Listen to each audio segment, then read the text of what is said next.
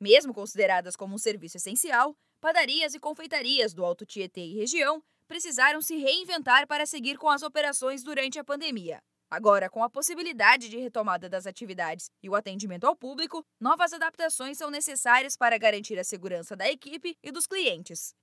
Por isso, o analista de negócios do Sebrae São Paulo, Eberton Lima, preparou algumas dicas.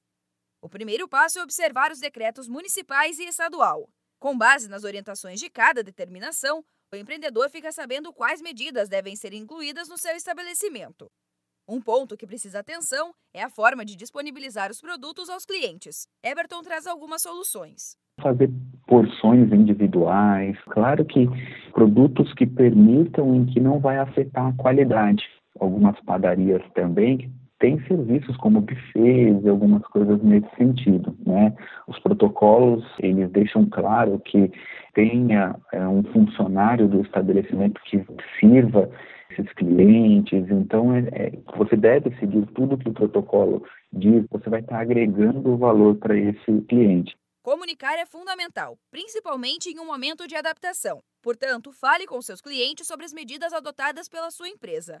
Coloque cartazes no estabelecimento, faça posts nas redes sociais, envie mensagens no WhatsApp contando sobre as novidades.